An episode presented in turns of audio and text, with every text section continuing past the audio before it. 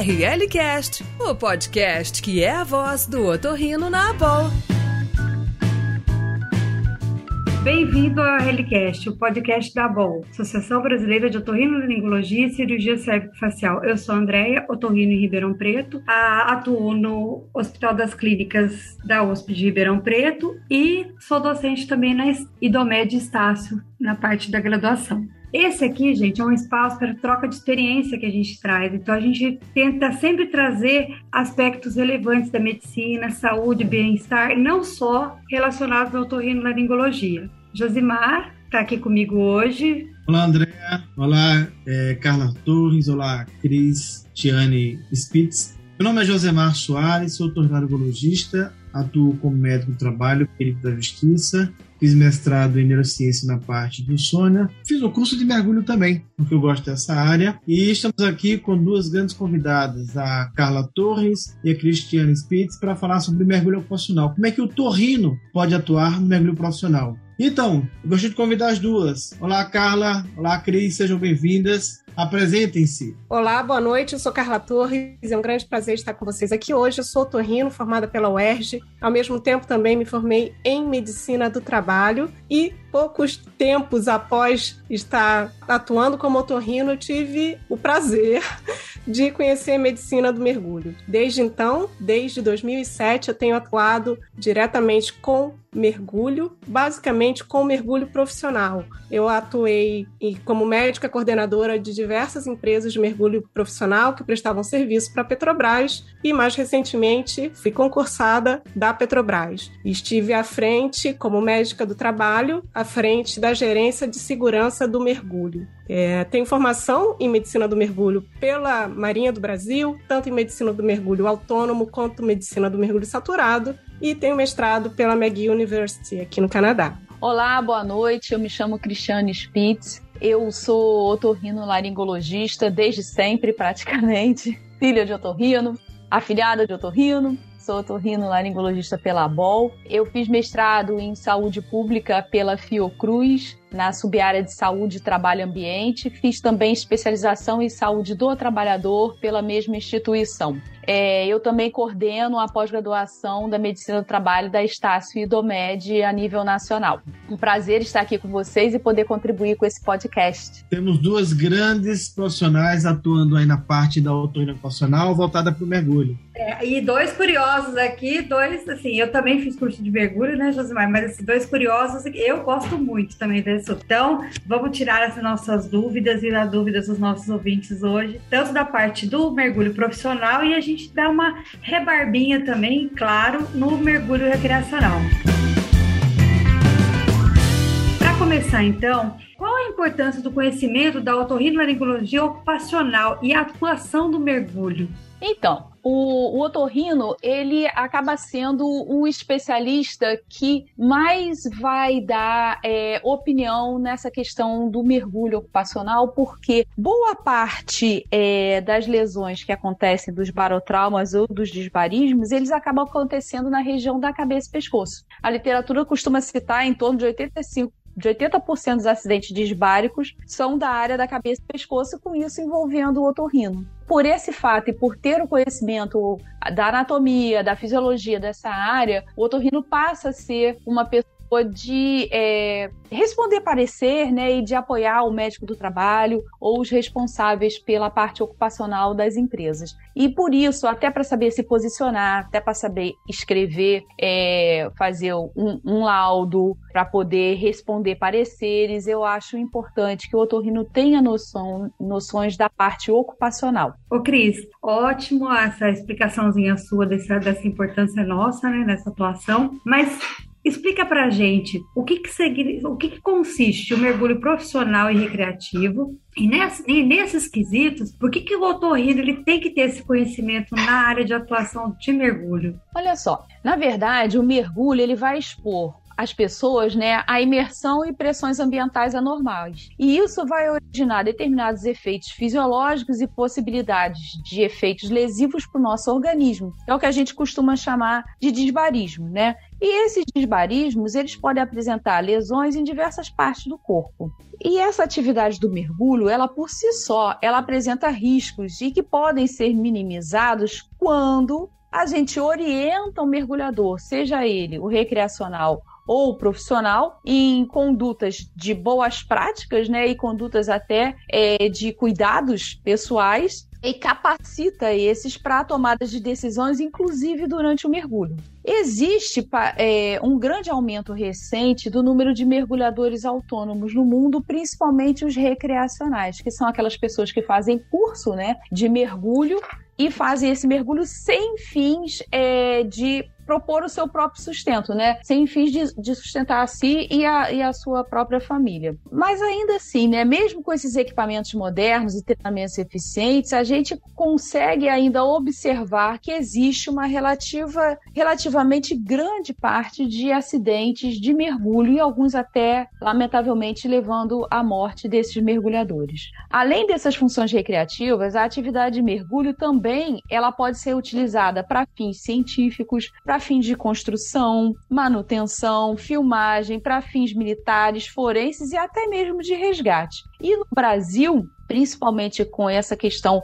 do crescimento da parte de exploração do petróleo e da parte offshore, né, a gente tem é, o desenvolvimento dessa área do mergulho ocupacional, tanto no setor de construção de plataformas como manutenção dessas mesmas, né? E isso vem ganhando um considerável e crescente espaço no nosso mercado produtivo. O que, que acontece? Esses, esses é, desafios que vêm do ambiente subaquático, eles afetam de uma maneira geral a saúde desses mer mergulhadores. E com isso, a gente acaba tendo que aprender um pouco dessa questão né, das pressões associadas é, com o aumento da profundidade, como descer ou como subir do mergulho, né? E há uma, uma importante é, parte disso que o otorrino precisa entender um pouquinho dessa fisiologia e dessa fisiopatologia das, das lesões também. André, é isso mesmo. Veja que é, o otorrino pode atuar nessa área e às vezes ela é pouco abordada nas residências. Então, como a própria Cris falou agora, o otorrino precisa ter conhecimento de que existe essa possibilidade de sua atuação na parte de mergulho, porque grandes acidentes acontecem nessa parte viária superior, onde o otorrino pode atuar. Perfeito, Josemar. Então, Carla, o que nós devemos saber sobre a fisiologia do mergulho? O que o otorrino tem que entender um pouco para começar a atuar e quando for convocado, seja perícia, seja para um trabalho, seja para um concurso público que vai atuar na parte de coordenação de medicina do trabalho, na parte de otorrino ocupacional. Explica um pouco sobre a fisiologia do mergulho para a gente, Carla. Vai ser um prazer. Hum, muito obrigada. Bom, essa daí, a fisiologia do mergulho, é um curso, né? Vou tentar focar aqui no que seria o mais importante para o mergulhador. Como a Cris falou, com certeza 80% das lesões vão ser barotrauma e a grande maioria desses barotraumas vai ser barotrauma de orelha média. Então, o, o que, que um otorrino indispensavelmente precisa conhecer, seja ele, queira ele trabalhar ou não dentro do mergulho, porque invariavelmente, ao longo da sua carreira, o otorrino vai atender um mergulhador, porque tem uma média de é, 3 milhões de mergulhadores, isso mergulhadores recreativos, que são certificados. Tem aqueles que não são certificados, então tem muito mais por aí. E uma média de uns 15 mil mergulhadores offshore. Em algum momento, algum médico do trabalho ou alguém vai chegar com um barotrauma desse na mão de um otorrino, como chegou para mim quando eu era residente de otorrino, e chegou um mergulhador completamente debilitado, carregado por seu colega, totalmente numa tontura vertiginosa, completamente inabilitante, e aquilo era o resultado de um barotrauma de orelha interna. Naquele primeiro momento, eu desconhecia completamente essa fisiopatologia. Tratei pela clínica, graças a Deus, tive uma boa formação de otorrino que me permitiu identificar aquilo como uma fístula perilinfática e fazer o tratamento. Cheguei em casa, fui estudar, correr atrás e descobri. Aquilo tinha sido um barotrauma de orelha interna. Quando eu examinei o tímpano dele, estava bonito, estava tudo certo. Problema foi causado pela variação da pressão. Então, eu acho que o mais importante, assim, o que é verdadeiramente indispensável para o otorrino é ele compreender princípios básicos da lei da física que vão é, atuar o tempo inteiro. E a lei mais importante dentro do barotrauma é a lei de Boyle, né? Então, se você tem uma variação de pressão, no caso do mergulho, você vai estar aprofundando, você vai estar aumentando a pressão sobre o organismo e o volume vai reduzir. E isso vai acontecer em todas as cavidades aéreas, dentro da orelha média, dentro dos seios paranasais e dentro do pulmão, evidentemente, dentro do trato gastrointestinal, mas para o otorrino, dentro dos seios paranasais e dentro da orelha média, vai ser uma coisa que é verdadeiramente muito mais relevante. E esse conhecimento da fisiologia básica, da variação do volume em relação à pressão, é essencial para o otorrino não só em relação ao mergulho, mas também qualquer barotrauma da aviação. No mergulho, essa questão da variação da pressão decorrente, é, resultando numa variação do volume das cavidades aéreas, tem um impacto muito maior, porque, por exemplo, para você reduzir a pressão no seu corpo pela metade, você tem que subir o Monte Everest. Você tem que subir muita uma altura realmente muito alta, uma altitude muito alta. Ao passo que, se você mergulha 10 metros, você já dobrou essa pressão sobre o seu corpo. Então, os barotraumas são muito mais evidentes e muito mais floridos dentro do mergulho do que dentro da medicina aeroespacial. A fisiopatologia é basicamente a, a mesma, se você compreende uma, você compreende a outra, mas para mim, se eu pudesse falar o que o, o otorrino não pode deixar de saber sobre o mergulho, é essa variação da pressão resultando em variação do volume das cavidades aéreas e levando ao barotrauma. Isso daí é essencial que ele se saiba. Interessante, cara, muito legal. Agora, você fez uma frase que eu achei muito interessante, é que, puxa, pela clínica médica, pela minha boa formação como otorrinolaringologista, eu resolvi o caso. É, isso nós temos essa formação dentro das residências, que é muito bom. Agora, mesmo que tenha esse conhecimento de como lidar com o problema, existem normas isso que o otorrino também não está preparado. Então, no que diz respeito a normas legais nacionais e ou internacionais que orientam sobre o mergulho, é, que detalhes interessantes para o otorrino é, são importantes para saber que atende no consultório ou aquele que quer adentrar num serviço, trabalhar com um serviço de mergulho? Quais são as normas legais mais importantes que é bom o otorrino ter conhecimento, tanto nacional quanto internacional? O que, é que você diria para a gente, Carla? Sobre as normas, tá? Com certeza. Diretrizes, orientações. Isso que a Cris falou anteriormente, da importância da otorrino ocupacional, eu quero reforçar muito, porque a gente geralmente não é treinado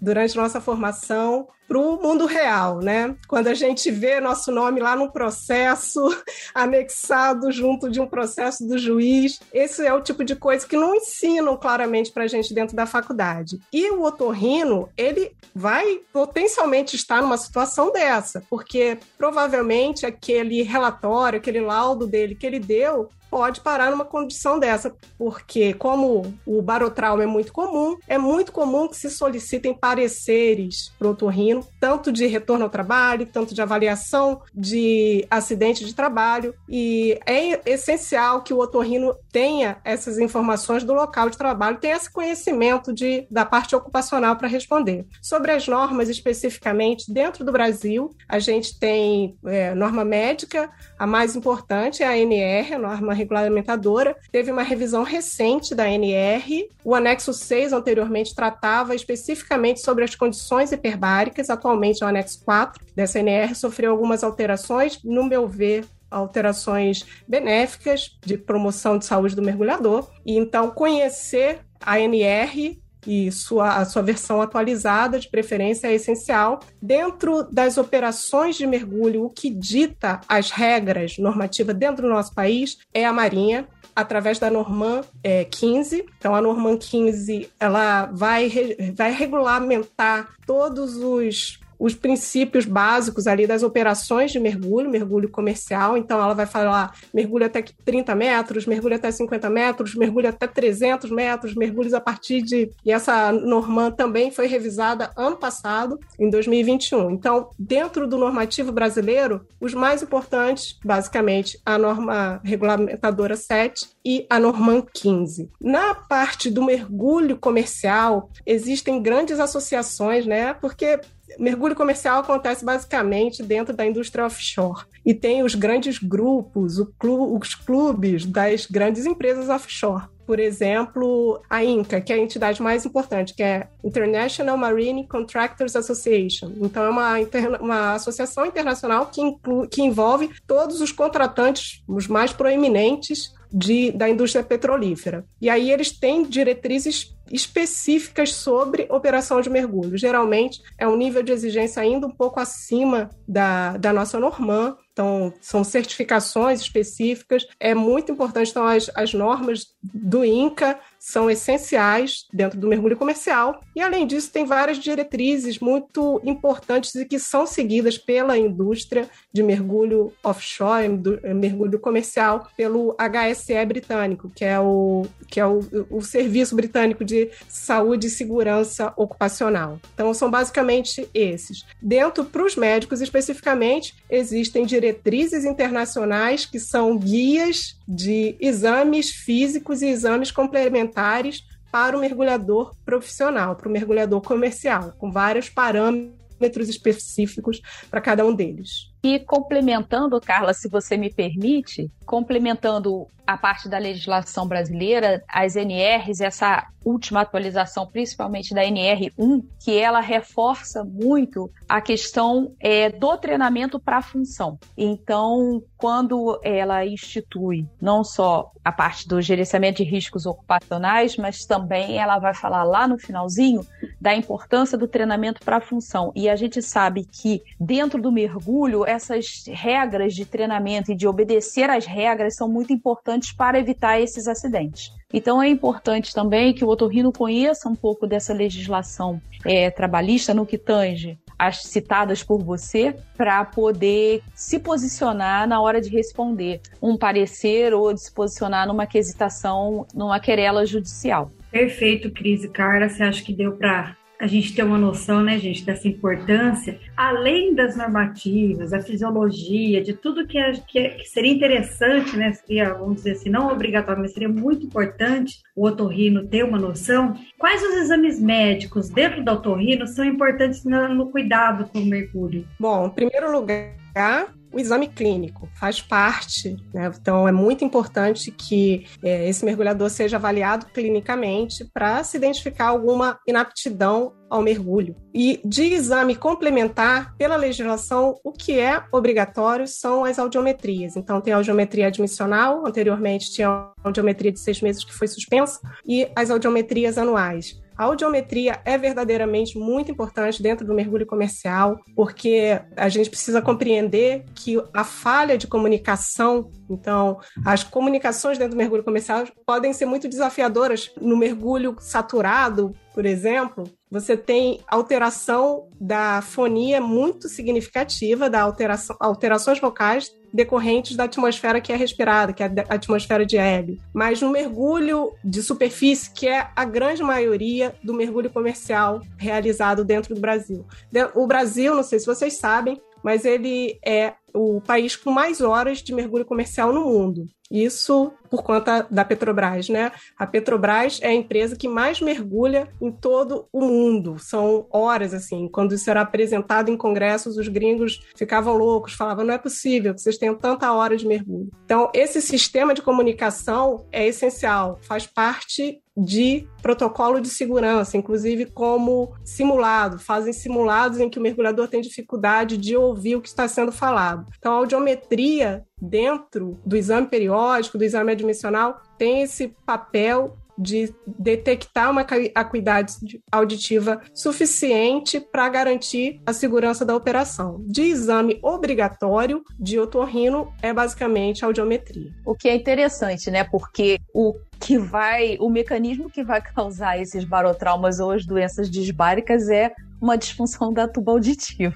É, a consulta médica, né? Então aí entra o exame clínico. Exatamente o que eu ia falar, é a crítica que eu faço da, da exigência exclusiva da audiometria, né? Sem passar por uma avaliação da tuba auditiva também. Claro que uma boa anamnese, uma anamnese para investigar é, a parte ocupacional pregressa também, histórias passadas de acidentes ou não, né? Questões de é, problemas é, ligados às vias aéreas superiores e inferiores. É sempre bom uma boa anamnese, hábitos de vida pessoal, né? Tabagismo, alcoolismo. Então, uma anamnese bem completa, focada também nas ocupações prévias desse mergulhador, né? Antes da gente partir para o que a legislação diz, que, como a Carla muito bem falou, passa por uma audiometria apenas. Meninas, só por curiosidade, assim, porque a gente vê muito, principalmente na parte de aeroespacial, os, as pessoas que querem tentar alguma coisa de na, na parte da aeronáutica tal, eles exigem assim que não tenha o desvio de septo, por exemplo, ou alguma outra alteração de via aérea que que não, seja, não tenha sido corrigida. Caindo assim no mergulho, vocês acham que isso também tem que ser, tipo assim, uma pessoa que tem um desvio de septo ou tem alguma coisa que tenha uma obstrução de via aérea, mesmo que não seja tão restritiva assim, ser, vamos dizer assim, impossibilitado de, de, de atuar profissionalmente no mergulho? O, o Andréa, então me permite complementar, que é interessante. Porque uma pergunta que eu iria fazer agora para as duas é, digamos que vocês estivessem dando aula para residentes. Claro que, em princípio, eu não preciso já abordar normas internacionais, que o residente está começando a entender a fisiologia, o, o residente da, da otorrinolaringologia, a importância da otorrino Mas como eu iria fazer perguntas, quais principais exames importantes para ser feito para os cuidados do mergulho, mas que pode servir para a aeronáutica também, na, na parte de aviação, é, o indivíduo que tem histórico de labirintopatia, o indivíduo que tem história de otite média crônica, o indivíduo que tem desvio septal, é, indivíduo que já teve sinusopatia ou com polipose nasal. Quais exames que eu vou triar o indivíduo para liberar, digamos assim, para atuar na, no mergulho? Ou qual indivíduo eu posso restringir inicialmente para atuar com mergulho? Então, quais são os exames importantes para avaliar tá, na via superior, que oriente os residentes? Oriente os, não só os residentes, como os já formados que recebe alguém no consultório, que quer orientação, ou que vai orientar alguma empresa, alguma, algum serviço público na parte de mergulho. Bom, primeira parte é a funcionalidade. Então, às vezes você tem algum desvio de septo, mas consegue que aquilo não altere a funcionalidade. Se você tiver qualquer é obstrução dentro de uma cavidade aérea, isso é impeditivo para o mergulho. E isso vai ficar muito claro. No, a, a pessoa simplesmente não vai conseguir. Então, ela vai aprofundar 3 metros, vai começar a sentir dor por aquela grande redução do volume que vai ser causada pelo aumento da pressão. Se você não conseguir compensar essa, essa cavidade aérea, a dor vai ser lancinante e para o mergulho, não tem como seguir.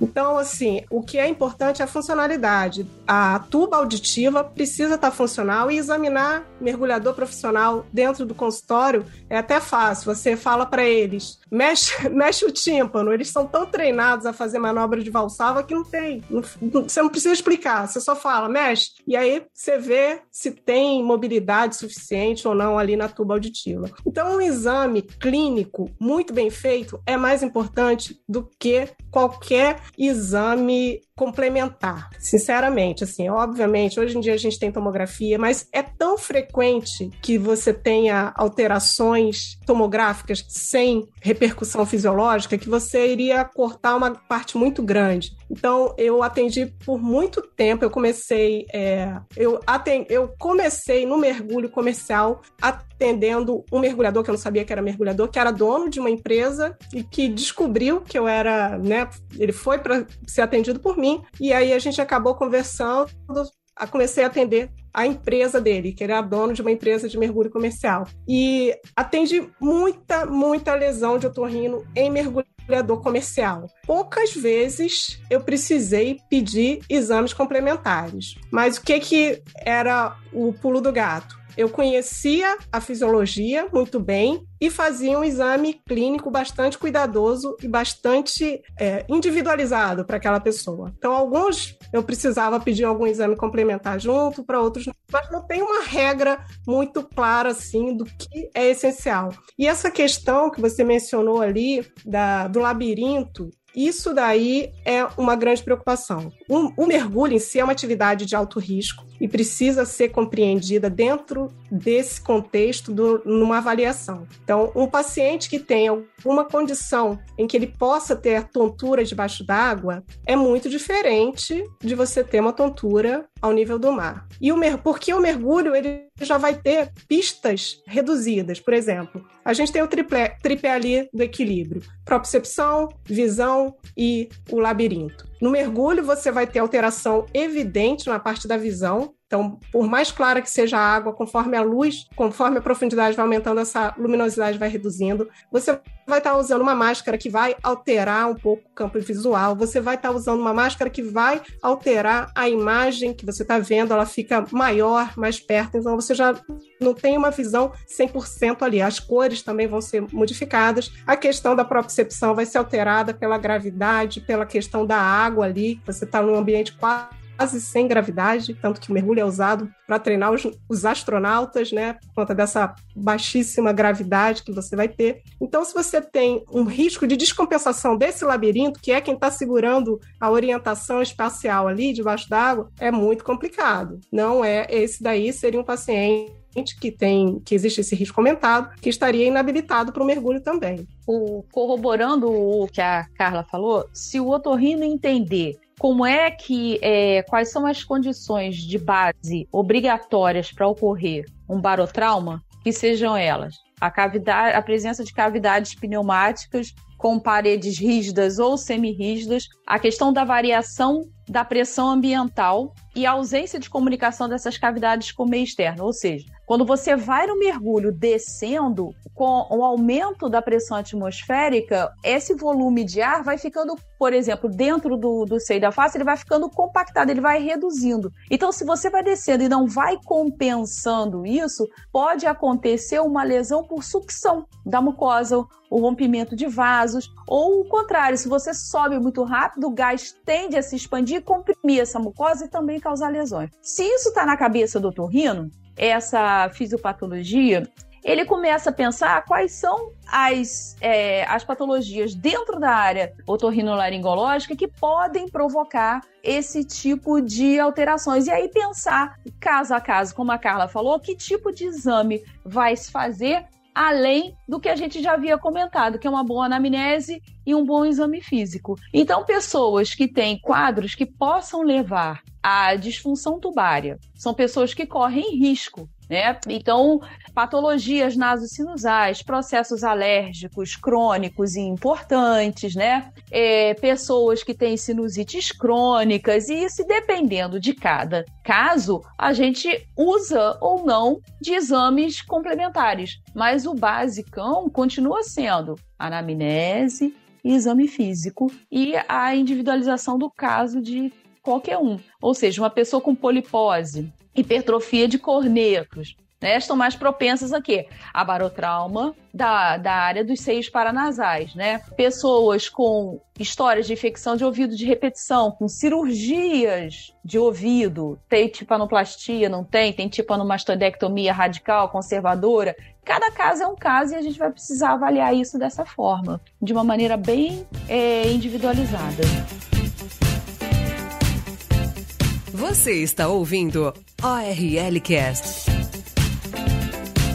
Muito bem, Carla, muito bem, Cris. Vamos lá. É, eu atuo como perito da Justiça do Trabalho e atuo muito na parte de perda auditiva, pouco mergulho. E como vocês são bem mais experientes, vou fazer uma pergunta bem interessante. Eu costumo adotar com frequência na parte da perícia ocupacional voltada da otorrino e faço muito na parte auditiva, o chamado histórico ocupacional, desde a avaliação da empresa, é, desde antecedentes ocupacionais do indivíduo, se ele já teve alguma comorbidade que favorecesse aquele problema auditivo, mas também pergunto, eu faço essa avaliação para vocês na parte de, é, dos mergulhadores profissionais. Então, quando eu vou definir se alguém está apto ou não para o exercício do mergulho. Seja o indivíduo que quer entrar para atuar como mergulhador, digamos que você seja convidado para fazer uma triagem para o Exército, para a Marinha, para a empresa que faça mergulhos é, terceirizados, é, se eu vou deixá-lo como apto, ou um indivíduo que já trabalha com mergulho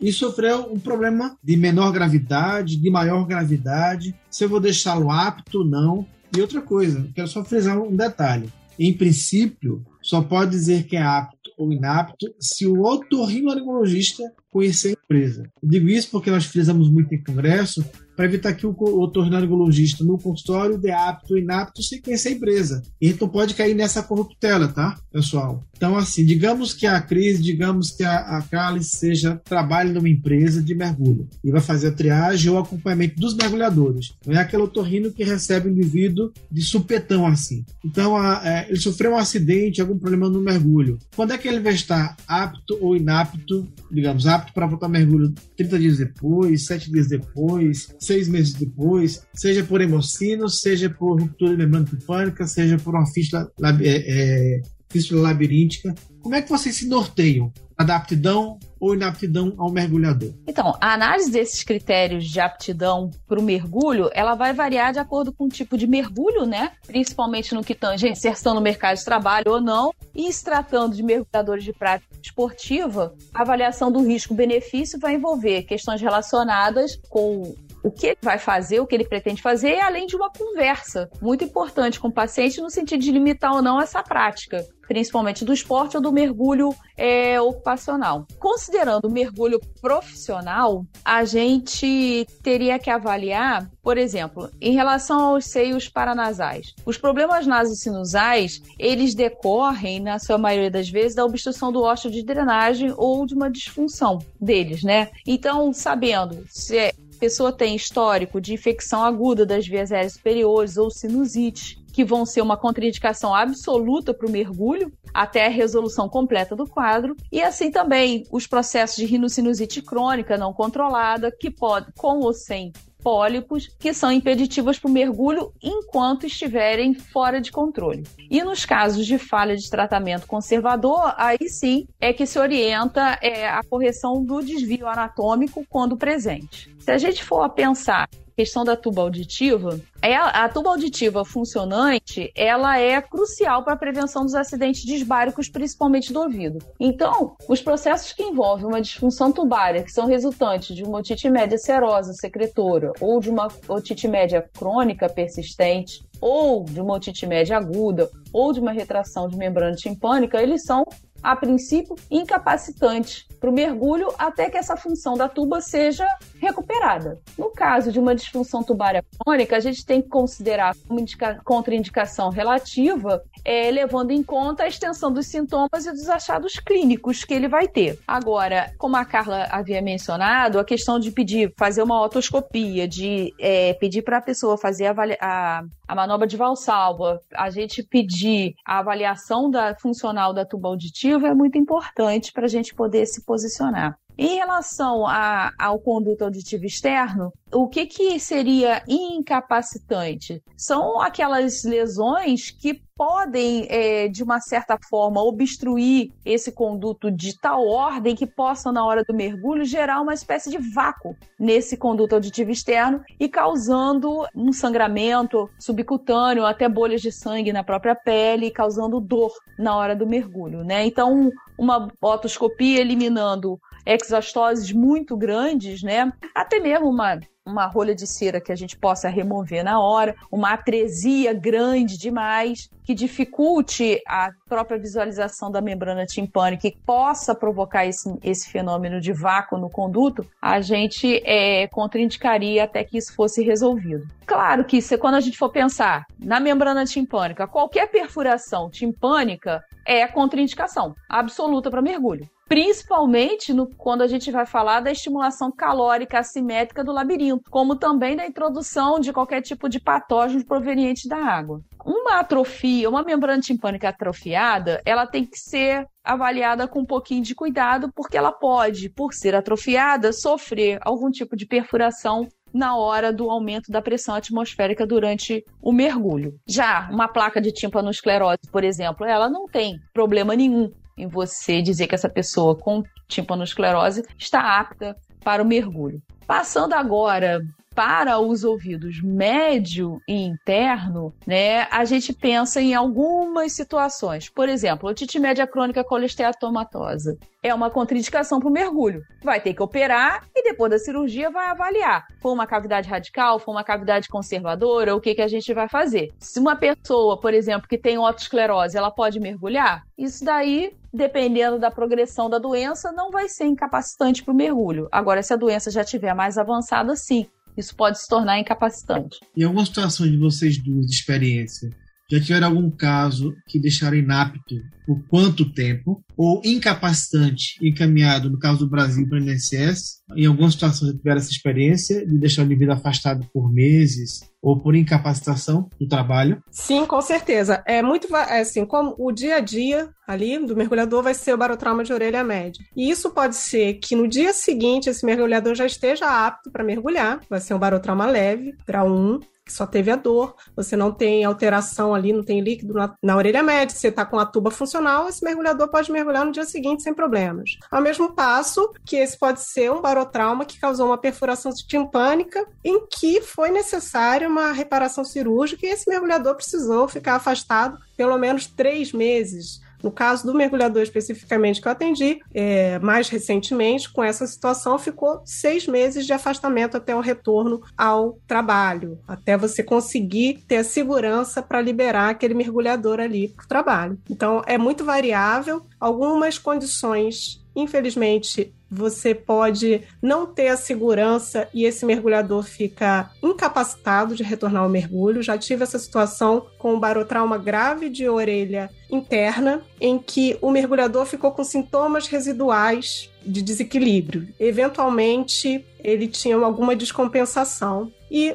Infelizmente, esse mergulhador parou de mergulhar profissionalmente. Não tinha condições dele retornar, ter segurança para ele retornar, porque era um estado que uma desorientação debaixo d'água poderia ser potencialmente fatal, um risco muito aumentado de acidente e não foi possível, ele precisou se afastar de forma definitiva da atividade. Então, o otorrino ele vai poder lidar sim com essas situações. E é importante que ele tenha é, esse conhecimento, como você falou, de dar apto ou não, se ele for o médico do trabalho daquela empresa né? Que era o meu caso. Eu era médica do trabalho e era otorrino, mas era eu que assinava o, os asos daqueles mergulhadores, eu conhecia o ambiente de trabalho. Quando eu tinha alguma dúvida de se, por exemplo, era uma situação que eu não tinha certeza se aquela tuba auditiva estava verdadeiramente funcional no pós-operatório, numa situação. O que, que eu fazia? Pedia para fazer um teste em câmara. Antes de eu liberar aquele mergulhador, falar que está apto, falar, ah, comprime esse mergulhador para mim, por favor, na câmara seca, evidentemente ali, até 8, 9 metros, 9 metros já basta. Se ele desceu 10 metros, tá, pode ir embora que tá, vai com Deus que tá, tá curado. Ah, quer dizer que fazia o teste na câmera seca, não é? É, assim, essa é a vantagem de você trabalhar com mergulho comercial, né? Porque toda empresa de mergulho comercial, por isso, inclusive, que eu parei de atender o mergulho recreativo por essa dificuldade. Eventualmente chega um, um caso para você que você não tem a câmara. Você, eu pessoalmente, tem médicos hiperbaristas que têm a própria câmara. No meu caso, eu não tinha câmara. Então você fica na dependência de pouquíssimos serviços que vão atender, mergulhador mesmo, só a marinha que atende. Você tem as clínicas de medicina hiperbárica, geralmente não atende mergulho, só atende oxigenoterapia hiperbárica. Então, o mergulho recreativo, de vez em quando, o médico fica numas bananosas ali. Já no mergulho profissional, a empresa ela é obrigatória a ter uma câmara hiperbárica dedicada. Então você tem muito mais facilidade de fazer isso. Então a minha orientação para o colega otorrino, que não é o médico do trabalho da empresa, e foi solicitado a ele um parecer o que, que, ele deve fazer? Ele deve responder aquilo de forma estritamente técnica do ponto de vista otorrinolaringológico para o colega médico do trabalho fazer as conclusões dele se aquilo vai ser uma causa de aptidão ou inaptidão. Então, o colega otorrino precisa descrever. Não, ele não está conseguindo compensar bem, a, a, tuba auditiva não está. Descrever o que que ele, como otorrino, consegue concluir daquela avaliação. A aptidão é para o médico do trabalho. Se não for ele, se ele não conhece as condições, porque se, se o colega médico do trabalho pede um parecer para um especialista e vem do especialista essa visão de que o tímpano está fechado, mas que não sabe ainda se está compensando bem sob pressão, que no teste, no exame físico ali estava é, mobilidade, a mobilidade da membrana timpânica estava boa, não sei o quê, mas que não sabe ainda, não tem a certeza. Então, o médico do trabalho vai fazer esse teste em câmara hiperbárica, ele tem como pedir isso para a empresa. Então, o, o, cuidado do otorrino é isso: responder no que ele sabe, o que ele conhece, que é o otorrino. Se ele não conhece o ambiente do trabalho, ele dá suporte para quem conhece tomar essa decisão. Mesmo porque, para finalizar essa, essa pergunta, é, o juiz, os advogados, a seguradora, não vai atrás de fisiologia. Ele quer saber se é apto ou inapto, tem direito a seguro ou não tem, se está incapacitado ou não, quanto tempo de afastamento ou não vai ter afastamento, quanto tempo para retorno, se pode voltar à mesma função ou não. Por isso é importante a gente conhecer a parte da fisiologia, da fisiopatologia e como lidar a questão legal. É, vocês têm algum protocolo para avaliar esses, esses, mergulhadores? Que assim, a gente tem sempre em mente que qualquer exame a gente tem que ter sempre uma, uma uma sistemática, né? Vocês têm algum protocolo para fazer essa avaliação? Primeiro é compreender, né, a questão ali, se esse qual é o tipo de mergulho que esse mergulhador costuma fazer. Se é um mergulho recreativo, se é um mergulho comercial, quando ele é um mergulho, qual é o tipo de mergulho por exemplo, é um mergulho técnico, mesmo que seja um mergulho recreativo, ele costuma usar misturas gasosas que não são o ar comprimido. Então, compreender um pouco qual é o tipo de atividade, qual é a frequência que ele faz ali. E a partir daí, a gente vai considerar os riscos específicos maiores ou menores. Um risco que vai estar completa, sempre evidente aí é a questão dos barotraumas. Isso daí, um mergulho de 3 metros, você já tem que considerar o risco de barotrauma. Então, a avaliação vai sempre focar para essa para ver se os espaços aéreos estão pérvios, tanto os seios paranasais quanto a orelha média através da tuba auditiva. E considerando a especificidade do mergulho, você pode vir a pensar em riscos maiores ou menores. Por exemplo, mergulhos mais profundos, você vai ter um risco mais avançado de doença descompressiva. É, o controle, o treinamento que esse mergulhador tem, qual é a experiência e em que situações esse mergulhador mergulha. Né? Se ele mergulha para uma empresa que presta serviço, por exemplo, uma grande companhia de petróleo, os protocolos de segurança são muito, muito mais rígidos, porque se acontece um acidente, é, as consequências são muito grandes. Então, assim, faz toda a diferença disso, o tipo de mergulho que ele vai estar realizando. E aí o exame, eu tinha, eu tenho isso assim de uma forma bem, bem sistematizada, que era fazia parte da avaliação de todos os mergulhadores, que era um exame físico em que eu descrevia isso é muito importante. Está sempre muito bem descrito o exame físico ali. Então, eu descrevia o exame físico, fazia um exame neurológico rápido, um exame de teste de equilíbrio, é essencial que tenha, e toda a anamnese ali do que possa estar, possa influenciar, principalmente desorientação espacial. O foco do otorrino tem que ser risco de desorientação espacial, risco de alteração de que vai levar a um barotrauma, então de alguma das cavidades ali, e conhecer qual é o tipo de risco pessoal daquele mergulhador, qual é a, a, a, qual é a segurança da operação. É um mergulhador experiente? É um mergulhador que vai fazer um teste de batismo, que fez só um, um curso de batismo ali de mergulho, desconhece fisiologia? Então, é, o protocolo, exame físico, conhecer um pouco dos riscos individuais e da atividade de mergulho para cada um de forma individualizada, eu acho que é bastante importante. Isso estaria dentro do meu protocolo como está. ORL Cast, o podcast da Boa.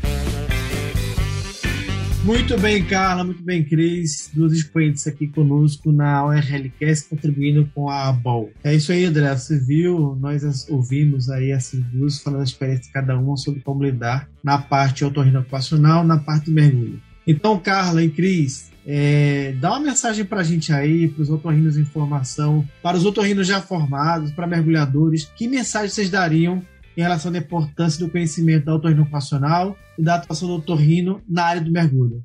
Fala, Cris. Fala, Carla. Então, o, o que eu recomendo é que eles é, tenham como prática durante a anamnese fazer uma pergunta muito recente que foi proposta por Ramazini em 1700. Você trabalha com o quê? Quando a gente coloca na nossa vida diária essa prática de perguntar é, a ocupação dessa pessoa, abre-se um leque de possibilidades diagnósticas que, se a gente não fizesse essa pergunta, nós não poderíamos fazer esse diagnóstico e, com isso, melhorar a qualidade do atendimento a, a, esse paciente, né? E melhorar, inclusive, o próprio tratamento e as orientações que a gente possa dar. Sempre lembrar que a pessoa que está na sua frente, ele é um paciente, mas ele está inserido num contexto de vida e nessa vida ele trabalha. E esse trabalho ele tem relação direta com a promoção da saúde ou desencadeamento de agravos e doenças. Então,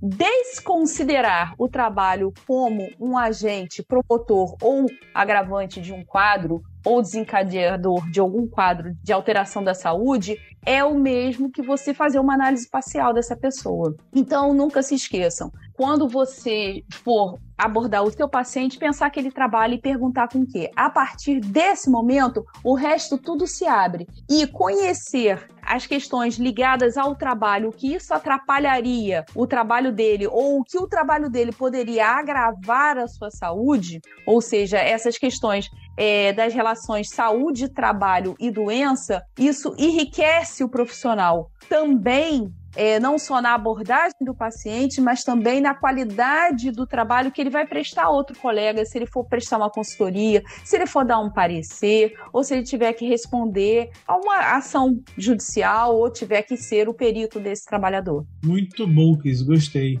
Assim como a gente pergunta, sente o quê e há quanto tempo em relação à doença, na parte ocupacional, trabalha com o quê, qual a sua função, seu setor e há quanto tempo trabalha. Muito bom, gostei. E você, cara, passa a sua mensagem pra gente aí, cara, direto do Canadá. Ó, oh, eu quero agradecer, eu fico muito feliz, assim, eu tenho ouvido alguns desses podcasts de vocês e, e traz coisas que é, não fazem parte do nosso dia a dia e a gente aprende né? A mesma coisa é o mergulho. Mesmo que a pessoa não seja especialista em medicina do mergulho, precisa conhecer um pouco da fisiologia, porque como eu falei, não tem jeito, vai acontecer em algum momento, é uma probabilidade muito grande que o otorrino vá atender alguém com alguma lesão de mergulho. Então, esteja preparado para isso, conhecer a fisiologia básica que tem em qualquer livro. Hoje isso é muito fácil da gente aprender, diferente de outras épocas. Manter sempre o alto índice de suspeição e o mais importante para mim, ouvir o que o paciente tem a falar. No caso do mergulho especificamente, vocês ficariam chocados de saber o quanto sabem os mergulhadores sobre medicina do mergulho. As aulas que eu costumo dar para médico em medicina do mergulho, eles são treinados para isso, os mergulhadores comerciais, eles ouvem isso, isso faz parte do treinamento, faz parte de simulados, eles são treinados em resposta de emergência. Então, ouvir o que diz o paciente vai te dar a pista que mesmo que você não entenda completamente, você vai fazer as conexões, como eu fiz com o meu primeiro atendimento de mergulho, vai conseguir tratar aquilo e vai ter tempo suficiente para depois estudar e fazer o que for necessário para ajudar aquela recuperação. Então a minha dica é essa: mantenham a curiosidade, mantenham a atenção e conheçam o básico, que é essencial, que em algum momento vai ser necessário. Eu acho que é perfeito o que ela falou, principalmente a história de ouvir o paciente, uma coisa que a gente está, que muitos estão deixando, né? De ficou uma coisa muito automática. Inclusive, a Associação Brasileira de Otorrino vai lançar junto com o departamento da BOL o nosso primeiro livro de otorrino ocupacional, que será lançado agora no Congresso de Porto Alegre. Não percam. Inclusive, haverá um capítulo nosso lá com a Cris Spitz, que escreveu sobre mergulho e alguns convidados. Não percam, será nosso primeiro livro da Otorrino Ocupacional. Parabéns para vocês, então, Josimar, Cris, todo mundo aí para Mara, né, pessoal engajado nessa parte da, da, da otorrino ocupacional. Eu quero agradecer muito a presença de vocês, Carla, Cristiane, Tá? Muito obrigada pela disponibilidade, por ter aceitado esse convite, tá bom? Obrigada, Josemar, pela parceria hoje, também por ter dado essa ideia da, de fazer esse tipo, esse tema, né? Esse título que a gente que é assim, tem que conhecer, tem que saber, não adianta, não vai ter como fugir, como disse a Carla, né? Um dia vai aparecer. E você que está nos ouvindo ou nos ouviu, né? Eu gostaria de lembrar que vocês podem conhecer muito mais sobre a BOL no, no nosso site, no www.ablccf.org.br. E como sempre, agora a gente se encontra com os lançamentos em algumas sextas-feiras dos nossos episódios de podcast, tá bom? Um abraço para todo mundo e até a próxima.